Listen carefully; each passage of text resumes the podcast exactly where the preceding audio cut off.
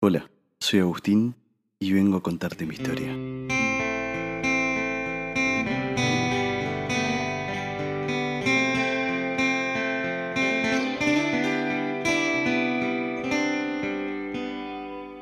El 25 de mayo de 1988 nacíamos a las 12.30 de un feriado los mellizos, una nena y un nene.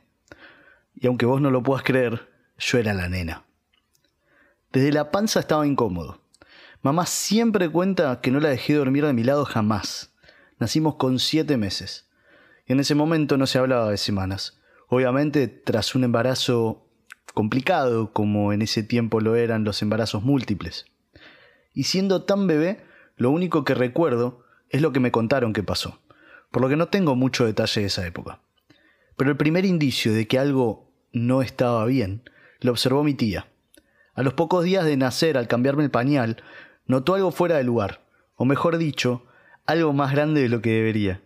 Inmediatamente mi mamá me llevó al médico y le dijeron que tenía un prolapso en la zona vaginal, que con el tiempo se iría y que controlara esa situación muy de vez en cuando. Después de eso, nada más fuera de lo normal.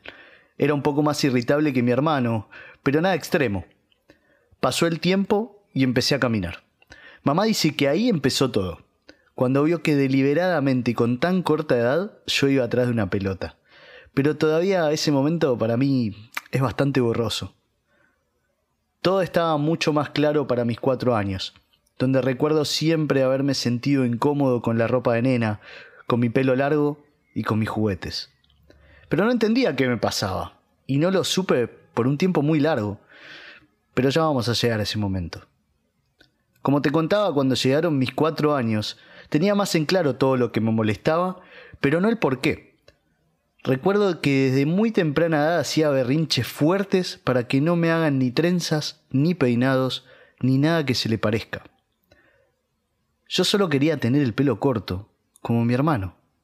También odiaba los vestidos y me ponía a llorar muy fuerte cuando tenía que ir a algún evento con eso puesto. Sentía que me estaban disfrazando ni hablar de los amados aritos. Era tanto lo que me molestaban que mi cuerpo generó un rechazo. Se me lastimaban las orejas a niveles de casi infección. Poco recuerdo de mi época del jardín. Claramente siempre tuve más amigos varones que nenas, y ellos tienen menos mambo en que una nena juega la pelota. Lamentablemente siempre agradezco haber sido hombre trans. Para el machismo arraigado desde nuestra infancia, es lógico que una nena quiera ser nene. ¿Cómo no vas a querer serlo si son superiores? Léase la ironía, ¿no? Como decía, en el jardín era muy callado, introvertido, casi mudo. Supongo no tenía mucho para decir, ya que la incomodidad era permanente. Llegaron los primeros cumpleaños y empecé a notar que los odiaba. Odiaba que me vistan con vestidos elegantes, que me hagan peinados para la ocasión y que me regalen muñecas. Literal, era el peor día del año. Pobre mi vieja, poniendo tanto amor a un festejo y yo odiando cada segundo. Ella no tenía la culpa, no entendía lo que me pasaba, y yo menos. Pero sí tenía algo lindo, el final. Llegar a casa y abrirle los regalos a mi hermano. Él siempre me dejó jugar con sus juguetes y me regalaba los que a él no le gustaban.